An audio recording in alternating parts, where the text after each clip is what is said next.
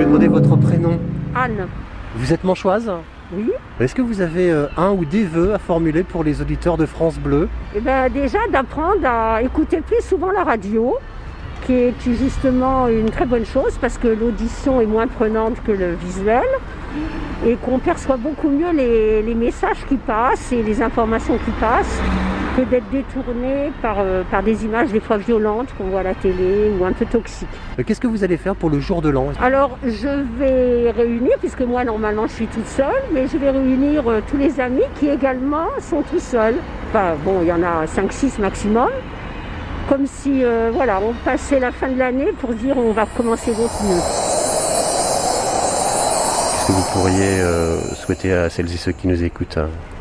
Que le Covid soit parti, qu'on soit, euh, qu'on repasse une année euh, quand même, euh, on va dire comme avant, quoi, hein, parce que là c'était très très compliqué euh, pour l'activité, pour la santé de tout le monde. Il y a eu beaucoup de drames, tout ça, donc euh, on espère que pour les commerçants, pour euh, pour tout le monde, hein. Qu'est-ce que nous on peut vous souhaiter pour, pour 2021, Anthony? Principalement la santé.